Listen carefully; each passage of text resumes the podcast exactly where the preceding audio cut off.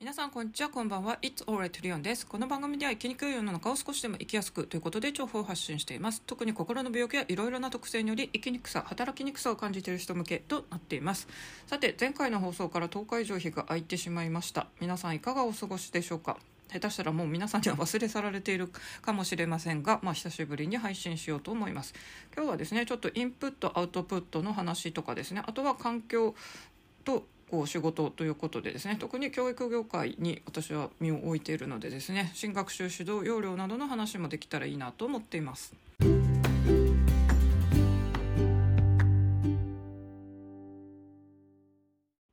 さて前回の放送から10日以上日が空いてしまいまして本当に皆さんには忘れ去られている可能性もありますが皆さんいかがお過ごしでしょうか？私はですねちょっと結構大きい悩みが生じてましてそれでですねこんなに日が空いてしまいました。結構このいろいろある私の人生の中でも状況としては結構苦しい状況かなっていうのもあるんですよね。まあ何が起きたかというとですねまあ、この放送の中でも結構住む場所と環境とかですねキャリアとかについてはちょくちょくの取り上げていますけども私はまあ日本の中でも今ですねこう首都である東京のしかも23区に住んでいるということなんですけども、まあ、最初は埼玉に、えーエージェントでお声がかかってですね札幌から出てきましたと。でその時の引っ越し代っていうのは半分会社持ちだったんですよ。でその後もですねなんだかんだ結局ですねその塾を、えー、と1年続かずに退職した後もですね他のところに有名な塾にまた正社員で採用とかいろいろあったりしてですね。で1年半前には東京埼玉から東京に移ってきました。この時は私はですねあの個人事業主で開業したこともあってですね東京都が結構こういうのいろんな制度があのあってですね。しかも埼玉に住んでた時より安い部屋が見つかったのでですね、まあ、固定費も下がるっていうのもあって固定費下がってですね東京に住めるっていうのははっきり言ってそっちの方がメリット大きいのでですね埼玉から東京に、えーと、移りました。まあ、その後もですね去年とかもフルタイムをしてたんですが結局やっぱり続かない体調不良になりましたということで今年はまあパートをいくつか掛け合わせてる非正規の働き方をしてます。で自営の方もですねちょっと2月で一旦収入ストップしておりますので、まあ、今後どうするかっていう状況です。なので結構ですね経済状況的にはまああの今のこの部屋の家賃をキープするのは結構苦しいなっていう状況になっていた時にですね先月のゴールデンウィークとなった時の平日ですねこの日に5月の収入が入る日だったんですけどもその本当にその日にですねあの当てにしていた金額の半額以上がですねこう手元に入らないということが発覚しまして、まあ、本当にこのお金を当てにしてですね私は食べ物とかもまだ買って言い揃えてない時にそうなっちゃってですね。でゴールデンウィーク金策をしようにもですね本当に企業とかが休みだったんで何もできずにですね結構食べ物とかも本当にあのギリギリな感じで私は暮らしておりました。みんなが連休でですねいろんなこう旅行とかに行ってですねキャッキャウフフ楽しい日々を過ごしてる時期にですね私は結構あのギリギリのなんとか米だけはですね買えたので、まあ、お米とですねあの細々とこうおかずを食べながら生きていたというすごい状況になっておりました。で連休明けはですねまあなんとか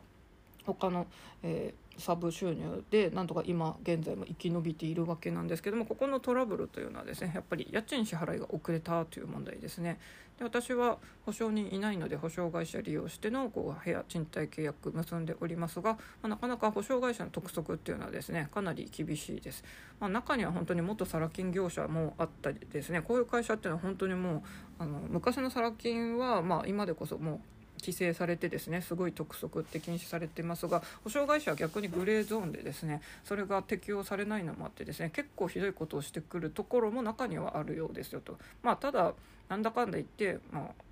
なかなか結構きついこととか言われたりしてそれでへこんだりもしておりますが、まあ、あとはですねもう本当になんかこのままだとあの退去大家から言われるよとかいろいろ言われてですね。まあそれはすぐその人が言ってるふうにならないのは私は知っています。法律的にもこれまでの経験からもなんですけどまあこの手の人たちはやっぱり脅し文句でですね相手が何も知らないと思ってそうやって例えば今回ですと2ヶ月続くとやあの大家から退去命令が出るってもうすぐあなたは出るみたいな口調で言われたんですがこれはまず出ません。普通は一般的に3ヶ月目からですよとかですねそこら辺私は知ってたり過去にも経験がこういう似たようなことがあるんでですねあの脅しは通用しないよっていうことですがそれでも何でもやっぱりいい気はしないですしへこたれるし落ち込みますよということでですね。じゃあ今後取る対策として丸1このまま東京にいるか。丸2えー、引っ越すならですね私はもうなんだかんだ言って札幌に戻るっていうのはいつもこう心に思い描いてて今年の1月ぐらいもですね実際部屋にあのこう引っ越しのですね、えー、申し込みとかしてるぐらいですねいつも考えていますあと3つ目はですね過去取った方法として例えば海外でまた仕事見つけるとかですねあとは多拠点生活のサブスクとかのこう生活をするっていうの3つ、えー、今候補に上がっておりますが、まあ、どれを選んでもですね なかなかこうなんか苦しそうなのでそれで身動き取れないなというふうになってます。丸1東京のこの部屋に今居続けるとなるとですねまあ、なんとか今回のこの家賃滞納、まあ、失ったお金はもうどうにもならなくてですねそこを補填しなきゃいけないっていうんでしばらくはちょっとかなり苦しくなりそうだなと思ってるんですがそんな中でですね秋に2年目の更新の、えー、契約更新料を払わなきゃいけない状況になるのでですね、まあ、家賃私の今のこうフリーター的な働き方の収入でいくと今の家賃東京の中では安いと言われててもですね私の今の収入からすると高めなんですけども、まあ、それプラス1.1家賃の1.1ヶ月分のですね更新料を払わなきゃいけないというですねこれがかなりの負担となっている、まあ、大抵ですね関東暮らしの人ってこの契約更新料を払いたくなくて2年ごとに引っ越すっていう人が多いのかもしれませんよね。じゃあこの契約更新料を払うぐらいなら引っ越し代に当ててっていうことでじゃあ丸に引っ越すなら私は札幌と思ってんで札幌に引っ越すとしてですね、まあ、当然引っ越し代とあとは初期費用がかかります。で引っ越し代札幌から埼玉にですね来た時っていうのはその時で10万かかってます。まあ、やっぱりですねなんだかんだ言って遠いのでですね結構なこのお金がかかるなっていうのがあります。で今すぐ出せるのかっていうとうんって感じなのとですね。あともう一個っていうのは初期費用。東京と札幌だと圧倒的に札幌の方がやっぱり家賃も含めてですね初期費用も安い。札幌ってですね結構あんまり礼金はあのかからない物件も多くてですね私も今までの引っ越しではですね敷金礼金ゼロか敷金のみっていうのを利用してたりします。あとは仲介手数料もですねこれはもういろんなキャンペーンとか利用したら結構ゼロになることも多いんで札幌はうまくいけば本当にですね初期費用10万ぐらいで引っ越しできたりもします。で別にですね敷金礼金ゼロだから変な部屋ってわけでもなくて私も今もまたちょこちょこ札幌物件見てますが普通に新築の家とかでもですねあの敷金礼金ゼロがあったりします、まあ、新築の敷金礼金ゼロっていうのはその分他よりちょっとだけ家賃高くなるんですけど私はですね 普通の家賃が、えっと、ちょっと高いよりは初期費用安い方が今引っ越すんだったら助かるんでですね、まあ、こういうとこにこう申し込むのありっちゃありです。ただですね私の今の収入とこのもう保険証もですねあの社保のあの健康保険証じゃないのもあってですね結構審査にも通りにくそうだなというのがあります。というのは私は1月にもですねもうすでに1回あの部屋申し込みをしたことがありましてその時ちょっとですねあの仕事関係の知り合いの方がですね1月だけなら私もあの今正社員の仕事をしててですね保証人あの名前を貸せますよって言ってくださったんですよ。ただその方も1月で退職するので1月中って言われててですねそれを12月にちょっと言われたんで一応部屋探しして申し込みもしたんですけども、まあ、結局ですね審査その時は、えーと、落ちちゃったんですよね、まあ、私のやっぱりこう不安定な収入状況っていうのできっと落ちたのかなっていうのがありますがそんな感じもあるんでですねあのなかなかこうやっぱり正社員のこう健康保険証とか持ってない身分だと引っ越しっていうのはそう簡単できないな。特に私はですね、まあ、独身ですしあとはもう引っ越しするにはなかなかこうですねアラフィフとかになると難しい年齢となってきますんで、まあ、これまではですね、まあ、30代後半とか40代前半とかでなんかいろいろ引っ越しホイホイできてたんですけども今後は本当にですねなかなか移れないんだろうなっていう状況もあります。じゃあ3つ目海外移住やサブスク利用。で海外移住はですね結構本気で考えるんですけど以前9年前に私が実家暮らしが苦しくてですね海外で仕事を見つけた時っていうのはですねなんだかんだ言って実家の恩恵ってすごいあったんですよ。まあ何しろ荷物置いていけた。あとはまあ、あとはですね、まあ、家族とは揉めてはいましたが、まあ、私の揉めてた相手っていうのはその時はですね一番兄がメインでした、まあ、父ともですねたまに関係悪くなってたりもしましたけども基本一番兄だったんでですね両親はまあ私が出国する時もあと病気でボロボロになって帰ってきた時もですね一応出迎えてはくれてたんでなんだかんだ場所とですねそういうこう精神的サポート含め実家の存在ってすごいあったから私は海外移住できてたんだなっていうのがあります。これ同じ理由でですね海外選ぼうが今サブスクを選ぼうが私はですねじゃあ今どっかに旅立つとして手持ちのこの家電家具どうすんのよということになります。全処分していくほどのこの覚悟とかはあんのかとかですね。あとはまあどうしても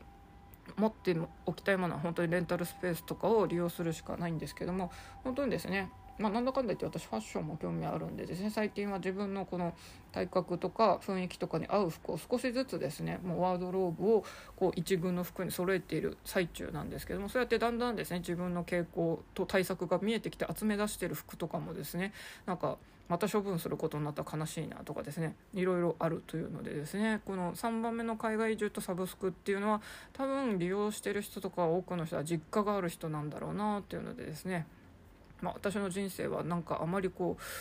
家族仲っていうのにそこまで恵まれてないのかなっていうのはなんだか子供の頃からありますが、まあ、今回友達を見てもですね私と同世代の人はあまり両親すでに他界してる人っていなかったりとかですねまあそして実家暮らしの人が多いんですよね。で一人暮らしの人で両親他界してるっていう年上の友達とかもですね兄弟仲が良かったりするんでですね何かしらこう家族っていう存在の恩恵を受けられてるんで私はそれを受けられてない。私はなんとですね両親他界して今ちょうどですねやっと遺産相続争い今月から火災でこの前始まりましたということでですね なんか家族っていうのには私のこの今回の人生縁がなさそうだなというまあ人と比べてもしょうがないんですけどでもやっぱり比べちゃいますよねっていうのでちょっと苦しいな悲しいなっていうのはあります。まあ、こんなことがあってですねちょっと今後本当にどこでえっと、暮らしていくのかあとはどうやって収入を得ていくのかっていうのの問題がありますね。でまあ、たまたまですね春いくつか塾登録したうちのですね一つが割とこうえー、と今月ですね結構シフト入っててですね。で、まあ、いろんな塾のこう教え方とか勤務スタイルありますけど結構今私はここメインでやってるとこがですね割と自分に合ってるんでですね。またこれも、うん、引っ越すと失っちゃうかなってここですね札幌でもちょこっとやってるっぽいんですけど明らかにですね多分札幌の方が急その対象校とかが少ないんでちょっと札幌は怪しそうだなと思ってるんでですね。まあその仕事ねまあ割とこうゆるく私はこう塾講師のやってるんですけどもまあそのなんだかんだいろんな塾経験して今の私の状況とは割とこうぴったりフィット度が高いところはですねまたここを離れて他のことするのかとかですねちょっといろいろ本当に思い悩んでて今のところどれもですねなんだかんだ言って動くのにはお金が必要なのでですねそれでちょっと悩んでいたということでですね。本当に土日先週とかですね現実逃避してですね、まあ、漫画とかアニメをもうスマホでですね見たりとかあと YouTube とか Pixiv とか関連のその漫画アニメに関するやつを見てたりしてですねもう本当にパジャマ着てですね適当にあるもの食べててですね 廃人のような生活を送って現実逃避してる日もありました。もう本当に久しぶりにですねあのその実家暮らしからタイに行ったあたりの頃とかのめちゃくちゃ私の人生の中でももう超暗黒期のもう辛かった時期をですね手帳で振り返るともう本当に私の人生これ結構クソじゃないって思うぐらいですねひどいなって思いますね。まあそれでもなんだかんだこうやって今まだ部屋もあってですね食べ物もちょこちょこ買ってまあなんとか生活はギリギリですけども成り立っているわけですけどもこれ本当にですねどうしようかなっていうふうに悩んでいます。て前半はちょっと悩みの話だったんで暗い内容となりましたがそんなですねもう本当にもうなんか私の人生もう恐ろしいテリブルすぎるんじゃないかみたいなことも思いますがそれでも何でもジェットコースター人生でですね引っ越し回数とか転職回数も多くこう生きているわけですけども当然私もですね札幌から関東に来たことっていうのはまあ良かったなっていうのは思ってますね。あのまま札幌にいても結局頭打ちだったんでそこでお声がかかったっていうのもまたこれは面白いなというのがありますね。で埼玉に住んでましたけどもその仕事の変化とかいろいろあってですね東京の今は23区に住んでいる。ただ家賃は埼玉の時より下げましたよっていう感じでですねなんとかギリギリ暮らしていたわけですけども、まあ、そんな中でですね東京の有名塾とかに勤めてた時もありますしあと昨年はですねちょっとどっちも初めての経験だったんですけど春は ICT 支援員として、えー、公立のですね小中に入ることができました。で秋はですねとまあ私は教える仕事で当然ですね。参考書とかいっぱいこう買い集めてはいますが私はそのいろんな問題集とかですね。あと有名な先生とかが書いたこういう問題集とかやっぱり好きでですね、まあ、その好きなのがこう実ってですね初めてこう教材作成とか編集の仕事を体験することができました。まあどっちもですね 結局体調崩してすぐ辞めざるを得なかったんですけどもそれでもですねこういう経験っていうのも多分札幌に居続けてたらもう得難かったかなというのがあります。っていうのはやっぱ東京の方が圧倒的に仕事、えー、求人が多いからっていうのもありますよね。特にそうですねこの教材編集とかの仕事っていうのは札幌にいたら絶対つけなかっただろうなと思いますね。あの ICT 支援はですね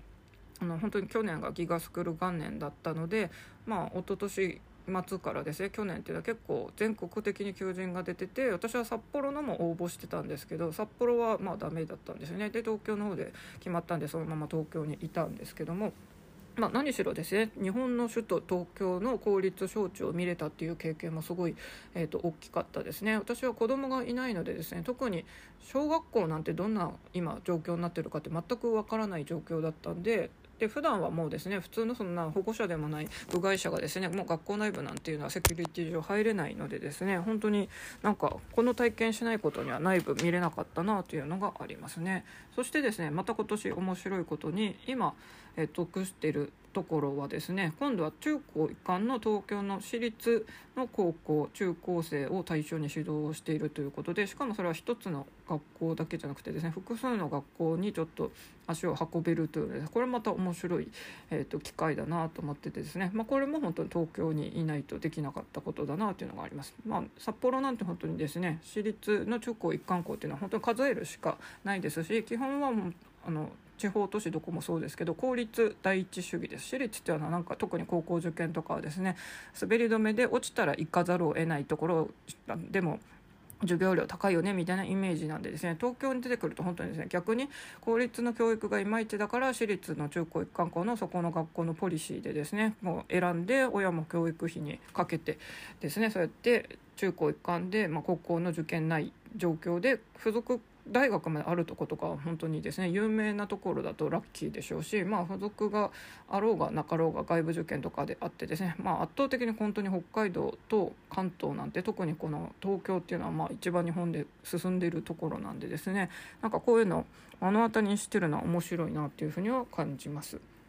でまあ、そんな中でですねいろいろ昨年はギガスクール元年ということで私はその本当にスタートタブレット教材がですね入り込んだ学校のですね教師の先生方のそれこそ北海道弁でいうワヤですねてんやわんやしてる状況をちょっとサポートすることもしてたりしましたが今度はですねこの私立の中高一貫校で、えー、高校生とかの指導もしていますけども何しろ高校というとですねやっぱり新学習指導要領が今回2020年えーと、変わりました。ということでですね、えーと、これは特にこの放送はですね高校1年生の、まあ、生徒さん学生さん本人とあとはその高校1年生のお子さんがいる保護者の方はですねちょっと,、えーとよく聞いて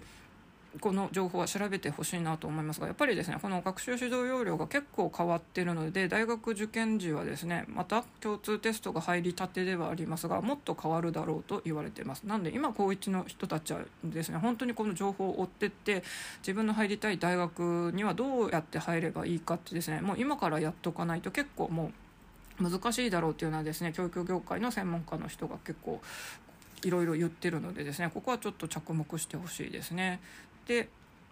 変わったところ例えば数学だとですね数 C っていうのが新しく加わりましたというのでこの数 C 私はちょっとごめんなさい高校の数学って全然自分も追いつけなかった学生時代でその後もですね全くノータッチなんでここら辺は詳しく語れないんですが今までは水美で扱ってたベクトルがですねこの数 C っていうのに入り込んだっていうのでまず数学の対策も結構変わるだろうと言われてます。で私がメインで教えてる英語英語はですね私の高校時代っていうのはこんな呼び方はされてなかったんですが、えー、改定前の時はですねコミュ A と A 表っていうので、えーと、教科書が2つに分かれてました。まあ、コミュニケーション英語っていうのと英語表現っていうで英語表現の方は文法的な内容とかあと構文ですねコミュニケーションの方が長文読解って感じで分かれてましたまあこれだけでも私はですね高校生指導した時にあ今コミュエと英表っていうんだって、えっと、ちょっとびっくりしましたけどもこれ今新しくなってですね、まあ、名前がちょっと変わりましたね。英語コミュニケーションっていうのと論理表現っていうのの123っていうのに変わりましたが、まあ、これはですね数学とかと比べるとまあ、ちょっと名前が変わったぐらいなのかなって雰囲気が漂ってるので英語はそんなに、えー、と変わってない印象がありますね。まあ、英語は共通テストで結構変わったんでですね。本当に。センター試験とは傾向が大きく変わって全部長文になってしかも TOEIC 的な情報処理能力を求められるということなんでですね、まあ、それは本当に過去問とか解いていくしかない。ただですねあのまた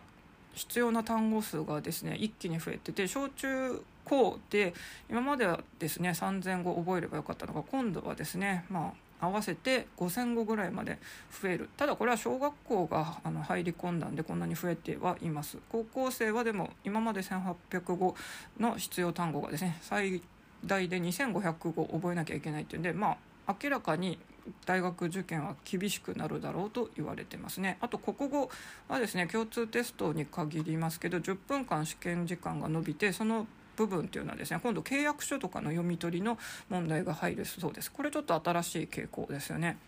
まあ、確かにですねどんなにこう文学的作品を読みこなせる能力よりもですね実生活で社会人になった時っていうのはですね契約書とか読み取れた方が圧倒的に有利です。あの私は特にスマホとかガジェット趣味もあるんでですねあと実際自分でこのスマホ趣味からですねあの携帯会社のあの店員にも1回なったことがありますけど携帯のあの契約書とかやばいじゃないですか。すごいこと書いてて長くて細かい字で。まあみんな私も契約する時 全部細かく見てるかっていうとそうじゃないんですけど、まあ、あんな契約書ですね。でよく先っぽくあの言われる会社とかはですね本当に重要事項をですね。すっごいちっちゃい字でもうなんかみんながこう見落としそうなもう一番下のですね。すごい見にくいところに密かに書いてたとかって結構これ消費者センター案件になるようなですね悪いこう人を騙すようなですね企業っていうのもやり方もあったりするんでそういうのをですねやっぱり被害に遭わないためには契約書の読み方とか学校でやるのはちょっと面白いかなと思いますが多分ですね数 C が増えたとかですねあとそういうえー、いろいろ受験勉強大変になるのでこんなわざわざ国語の10分のためにですねあの現代文の時間勉強を専門的にする人受験生はそんな余裕ないだろうという予測がありますので、まあ、ここら辺は国語はとりあえずそうなるんだねっていうことなんですけど何しろですね一番2025年大学受験で大変そうだなって感じのが教科情報が増えたってことですよね。もう1教科増えたんでこれ本当に対策あのしないとやばいということでですね。今までの国公立もですね私から見ると次第専門だった私からするとですね本当に教科多いなと思ってるんですけどもまた1個増えるということではっきり言っても今までよりまた大変になるだろうと言われています。まあ、私立はですね国公立に比べればそんなに科目数がないんですけどもあとは逆に AO 入試がすごい割合増えてきてますよね早稲田とかでもかなり増えるそうなんでですねなんかやっぱり本当はテストでですね評価されたいような気もしますが一発芸とかある人はですね AO でなんかどっちかというと割と受験勉強ガリガリする生徒に比べたらですねある意味楽に受かるっていうとちょっとなんかですねどうなの？それって思っちゃう節もありますけどもとりあえず国公立を目指すですね2025年受験する今の高1の学生さんそしてその子供がいるですね保護者の方っていうのはちょっと大学受験の情報本当に追ってった方がいいと思います共通テストになるよって言って、まあ、まだ2回しか行われてませんけども多分ですねもう1科目増えるっていうのもあってあとはちょこちょここの数詞が入ったとかですね国語10分伸びるっていうのも含めてですねかなり変わりそうですしあとは勉強量も圧倒的にまた増えそうですのであの大学受験本当にですね高1からコツコツやってる人が勝つと思います。まあ、なんならですねあの高校入ってつまずく人は中学校のどこかでつまずいてる可能性あります特に数学なんていうのはですね中学校でつまずいてる人っていうのは多くは小学校で習った分数45年で習うのがつまずいてると数学は多分ですね中学校とかでできなくなっちゃいますよっていうね英語もまあ同じなんですよね。の中1で習うような B 動詞と一般動詞の区別がつかない人がですね今後どんなに長文とか重ねていっても多分基礎がないと本当に身につかないで数学英語は本当にですねあの積み木を重ねて積み上げていく教科と言われているのでもなるべくですね本当に授業に追いつくようにコツコツ日々やるしかないのかなっていう、えー、気がしています。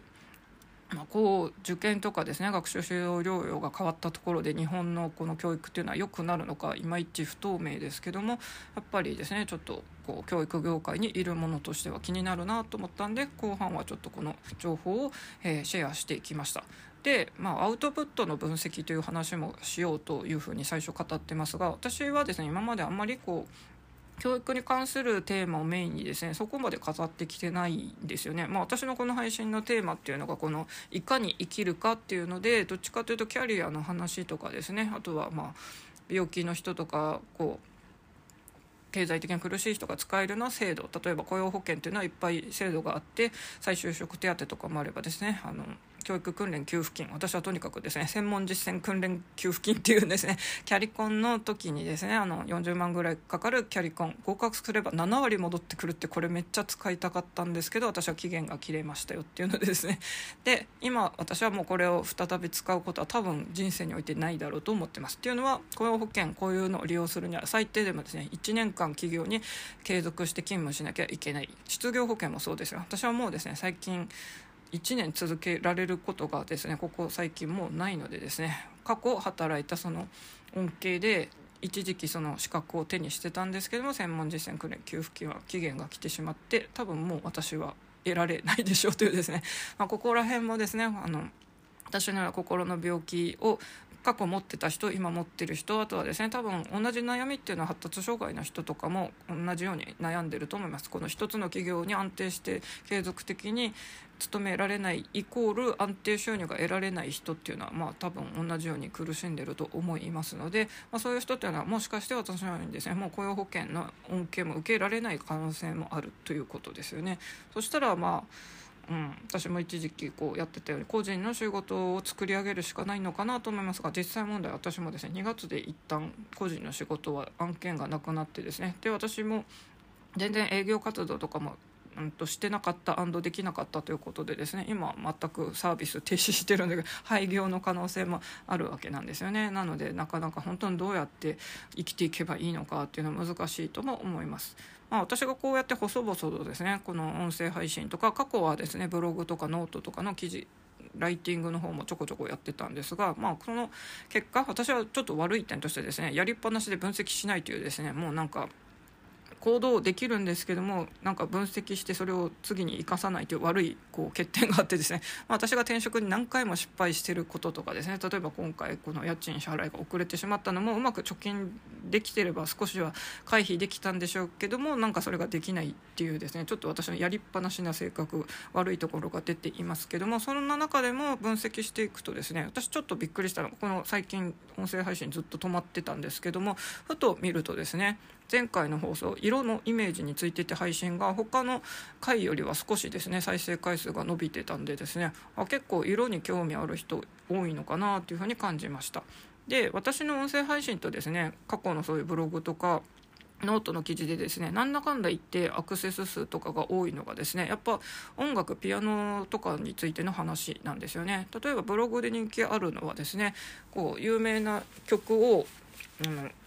音楽理論的にま分析していくっていうので私は調性にすごい音楽では興味を持ってる人なのでですねあのこの曲は今都庁長から急にあの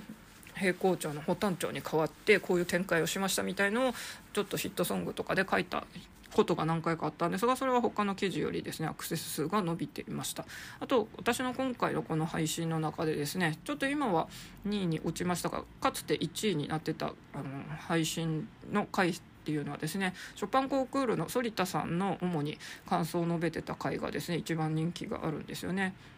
でなんだかんだそれはなぜかって考えると私はピアノクラシック音楽弾くし聴くしっていうのであとは実際ですねグランドピアノの違いということで実際本当にあの弾ける時はスタインウェイはまだ12回とあとレンタルのピアノでしか弾いたことないですけどそれでもスタインウェイの音とかですね。あとは茂河合の音とかもですね。なんだかんだ電子ピアノのコーナーとかの店員さんとも仲良くなってとかですね。結構そこら辺はこう体験してるのでディープに語れたことからこれ1位になったのかなっていうふうに思いますね。反田さんのこの感想とかですね。あとはまあ私ショパン好きですしショパンコンクールとかもですね、えー、といつもブーニンからですね。あとはユンディリスさんすごいいい演奏してたんでですね。なんかいろいろスキャンダラスな話が出てるとかですね。あのいろいろあったりしますよね。あとうんと、その音楽の分析もですね多分クラシックピアノ子どもの頃からピアノを習ってましたっていう人って意外とこの調整とかですね和音の成り立ちコード弾き伴奏弾きって習わないんですよ私はこれをグループレッスンで習ってたのである意味はこれは私の強みでもあるんでですね、まあ、やっぱりこういうのを生かしていきたいなっていうのがあります。で、えー、正直ですね私は日々こう今もまたですねあの生徒へ学習を指導しているかつ普通の人のようにですね例えば教師なら教師で一つの学校でずっと一つの科目を教えてます。でもなくいろんな塾に入ってますとかですね。でプラス塾講師だけじゃなくてですね塾長の経験もあり ICT 支援の経験もあり何しろ教材作成の経験もあるって結構ですねあの自分としては当たり前で何とも思ってなかったのも結構これ別になんか語ることいっぱいあるよなと思ってたんですがそこをどうしてしてないかっていうとですねやっぱりこう世の中には教育者として有名な人教育評論家とかもいっぱいいてですねあとはこうどうしても勉強の世界って学歴主義なイメージなんですよね。なんかこうさんのこう発信っていうのを見たら大抵がですねもうみんな名だたる旧帝大卒とかですねあとはもう早慶上智出てる人たちとかが語っててですねまあ私は高校こそ北海道トップには入れましたけども大学ではですねそういう名だたるところではないのでですねいやその後こう大学院とかでですねある意味学歴ロンダリングじゃないですけどももうちょっとなんか上のことを学びたいなと思いつつまだですねその国公立のこう大学へ行く学費も貯めれてないので夢半ばという状況なのでですねどうしてもそこの学歴コンプレックスっていうのもあったりしますしあとはですねやっぱりこう一つのことを極めてないっていう自信のなさですよね。まあ、何しろこう転職回数30個以上の中でも塾っていうのは本当に私の中ではいろんなとこに入ってたんですけども、まあ、本当にちょこちょこちょこちょこ結局長く続かないでやめていますと。で例えば春入った、えー、と塾でもですね研修時にですねあのなんでそんな塾の転職回数多い多いんですかって一つの塾に継続した方がよくないですかって研修担当の人に言われたんですけどいやできないから変えてんですよってできんなら一つのとこにいますよみたいな内心。思いましたが、まあ、そんなことは口には出しませんけども、まあ、その分ですねいろんな塾のことを知ってたりとかですね。あとはまあ小集団から個別集団のですね。1対11対2あとはですね1対本当は3か4って歌ってるのが実はですね1対6から8ぐらいまで生徒をいっぱい見ててですね私はそんなのはもう教育個別指導とは言わないよと思ってたりっていうですねいろいろこう悪いこう毒を吐きたくなるような塾もあったりするわけですよ。そういう話とかもですね別になんかあの私は経験してるのでアウトプットしてたらですねもしかしてニーズがあるかもしれないなというんでなんか一番語ることが多い内容なんですけどもこう自信のなさとかですね学歴コンプレックスとかなんかいろいろあってですねしてこなかったんですけどもなんかうんキャリアとかこの病気を克服するとかいう話って結局まだ私も解決策も見つかってないですし、うん、なんか具体的なこういうことをすればいいですよってなんかあんまりまだこう述べられないのかな。それだったらこの塾でこういうことがありました的なですね。なんか教育の問題っていうのもそんな簡単に語れるものではないんですけども別にあの私はなんか文科省の人でもないですしあとは教育委員会の人でもないですし本当にただいろんな塾を見てきてるとかですね。まあ一本当に個人の体験談ではありますが多分ですねいろんなとこを見てきたっていう面ではこのあと多方面塾講師だけじゃなくてですね ICT 支援もしてきて、えっと、教材編集とかにも関わったっていうのは結構ですねレアなこう経験なんじゃないのかなと思うんで、まあ、そこら辺はですねせっかく自分で頑張ってきてつけたキャリアなのでなんかこれをアウトプットしてですねな誰かに届いたらいいなということでちょっとですね多分えっと、教育専門にするとかあとは音楽は音楽で私ちょっと一時期ですねあの曲をあの配信したことありますがちょっと今ですねまず丸1金欠で機材売りました。丸にあとはですねこのピアノの演奏やっぱりミスタッチを載せたくないっていうのでですね録音すごい時間かかるんですね。なので、えーと、音声配信より気軽にできてないということで結局止まってしまっている状況。何しろあの器具売ってしまいましたというのもあってですね、まあ、また手に入れてあの再開すればいいんですけどちょっと今経済的にこんな状況ですって感じて、まあ、今すぐできてこの時間もかからないっていうとですね日々こう感じて体験している教える体験とかですねそこら辺の教育の話っていうのができるんじゃないのかなと思うんで今後はちょっとですねチャンネルを分けるかどうするかまだはっきりちょっと決めてませんがそういうアウトプットをもっと強化していこうかなと思ってます。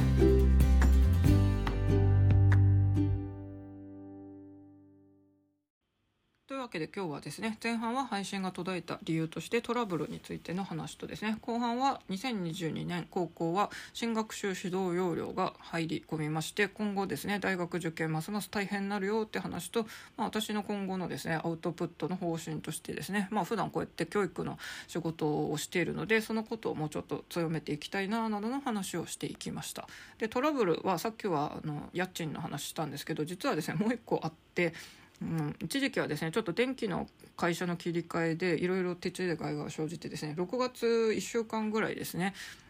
電気が止まりそうなこう危機を迎えましてこれ本当にそうなったら暮らしていけないなと思ったんでだったらその間あの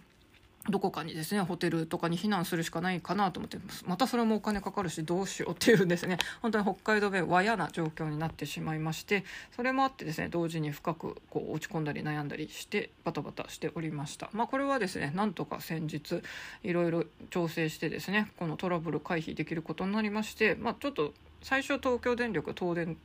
だったんですけど他の他社に切り替えてたのを5月末でですねそれを戻すっていうのがちょっとうまく手続きがいかずに一時期こう止まる可能性が出てたんですけどもなんとか6月1日からまた東電に戻すことができたのでですねこれはもう胸をなで下ろしておきますおります。本当にですね部屋住む場所とかですねこの光熱費問題、えっと、電気とかガスとか水ですね、まあ、こういうの本当にないとちょっとまさに死と直面するんでですね なんとこうギリギリの生活を送っているかっていう感じですね。で当然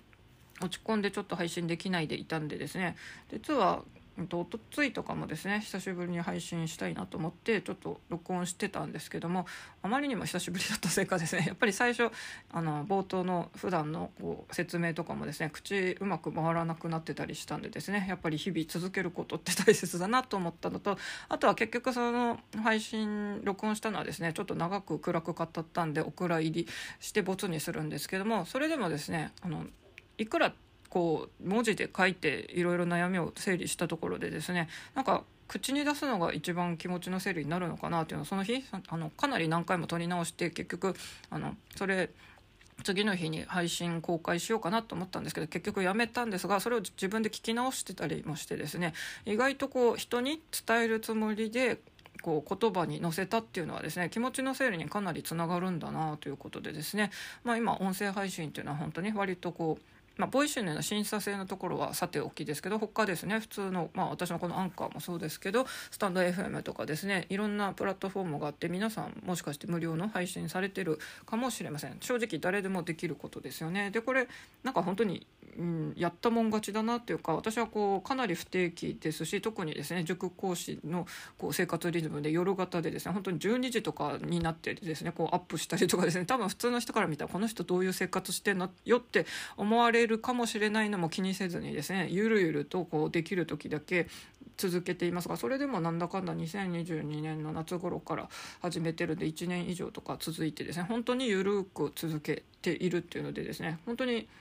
一人暮らしの孤独解消にもなります。あの本当に声出さないとですね。なんか気持ち落ち込むなっていうんで一人でただくっちゃべってるっていうこういうスタイルでも孤独解消にもなりますしあとは気持ちの整理になるんだなっていうのも今回、えー、久しぶりにこう録音してみて感じましたのでですね、まあ、皆さんも、まあ、人それぞれなんかやりやすい方法はあると思います。普通にブログとかですねノートとかの記事文字化する人が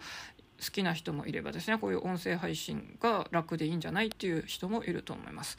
私もですねあの割と書くのはいけるんじゃないかって好きなんじゃないかと思ってましたが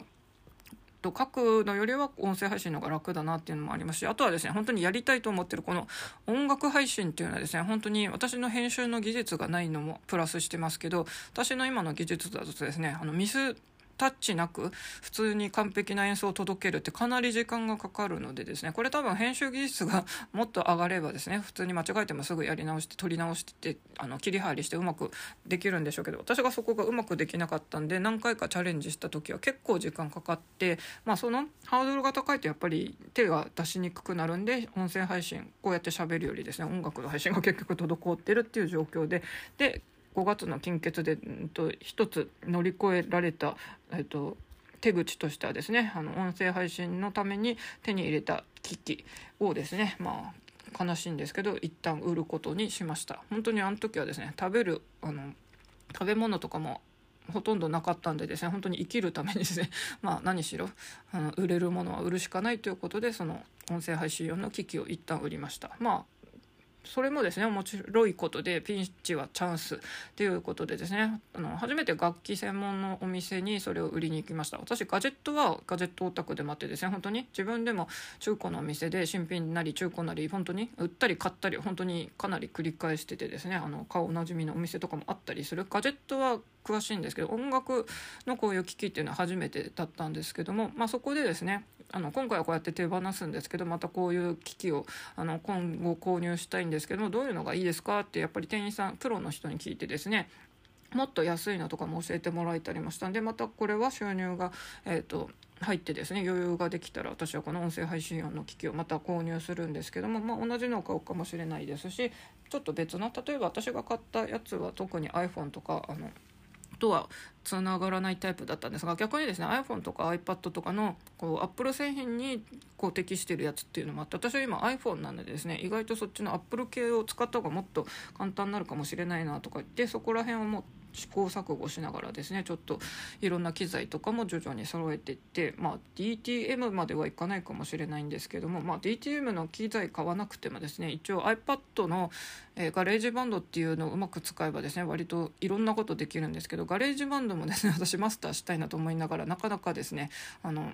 知識が増えないでですねこう人に披露するまでには至ってませんけども多分全く使ったことない人よりは少しだけはいじれるんですけども、まあ、そういうのもですねなんかこうアウトプットしていけたらいいなという、まあ、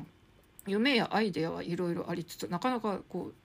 実現できてないあとはやりかけてもですね音楽配信もちょこっとやってみたもののですねまあ機材失うとかですね そのやり方の効率が悪くて結局継続できないっていうのがありますが私は今のところ割とこのアンカーでの録音しての配信っていうのが一番楽だから細々と続いてるのかなっていう気がしてます。例えばですね Voicy では、まあ、 Voicy リスナーじゃなくて配信者というよりはもう YouTuber とか他の本書いてるとかで有名なですねちきりんさんとかあと勝間和代さんとかはですねもう Voicy とかでですね多分彼女たちはもう全然あのさらさらと思ったことをバッと言って10分ぐらいで録音できるそうなんですよ。でも多分私もこの放送はですねあの結構あのどっかでつまずいたら行ったんですねもう全部撮り直すみたいなあの 編集がとにかくできないんでそんな時間かけてるんです。結構私も時間かけてますし他の私が聞いてる Voicy のパーソナリティーさんの方とかもかなり編集してて時間かかってますって言うんですよね。なんでたまたまあの勝間さんとかちきりんさんみたいなですねすごい喋り語りがうまくて言葉がもう流暢にスラスラっと出てきて一回撮っただけでですねこう他人をこう「ほうへい」ってなるような内容を話せるような人まあある意味ちょっとそういう天才的な人はさておきですね多分普通の人っていうのは音声配信だってなんだかんだ言ってですねあの編集したり時間かけたり撮り直したりしてるわけなんですよね。なので決してあの本当に音声だから楽っていうのは一部の人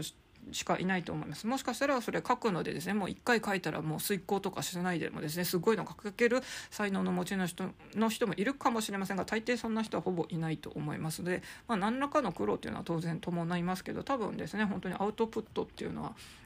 すごい大切なんだなっていうのを改めてこの前ですねこの悩んでいることを言語化してみたらですね解決法は見えなくても少しだけ自分のこう気持ちが整理されたっていうこうプラス面が、えー、あったりしました。あとはですねやっぱりこうプレゼンテーションでも面接でもですねこういうの慣れてる人と慣れてない人だとですね圧倒的に普段からやってる人の方が有利になります。例えば私は前回、えっと、英検の準1級の面接とかに臨みましたが結構ですね面接日々こう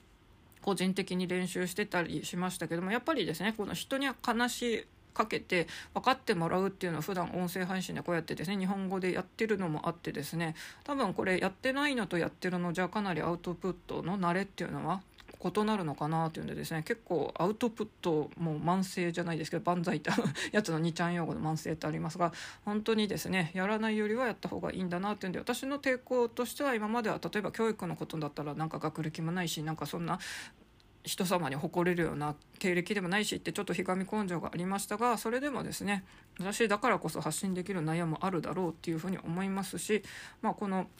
今回私がやってる配信内容もですね多分普通に健康で生きてる人からするとですねこの別に心の病気でもないし HSP でもないしっていうとまあ刺さらないんでですね関係ないんですけど中には私と同じ悩みを持っている人もいるということでですねまあ興味を持って聞いてくださる人が本当に1桁だろうと一応いるし、まあ、もしかしていないかもしれなくても私はこの孤独防止とかですね アウトプットの練習にこれは細々と続けていくと思いますしあとは別チャンネルで本当に教育とか専門に音楽とかですねそれぞれで分けたいなと思います。なんか全部一つでいいんじゃないって結構相談したらですね言ってくれる人いたんですけど私はなんか分けたい人なんですよね。なんで教育なら教育の話音楽なら音楽の話この、えーと、配信は今キャリアの話みたいな感じなのでなんか多分分けていこうかなと思います。まあプラットフォームもこの同じアンカーにするのか他の媒体にするのかいろいろちょっとまた考えようと思いますが、まあ、とりあえずですねそう分けてやってみようというふうに思い立ったっていうところまでが今日の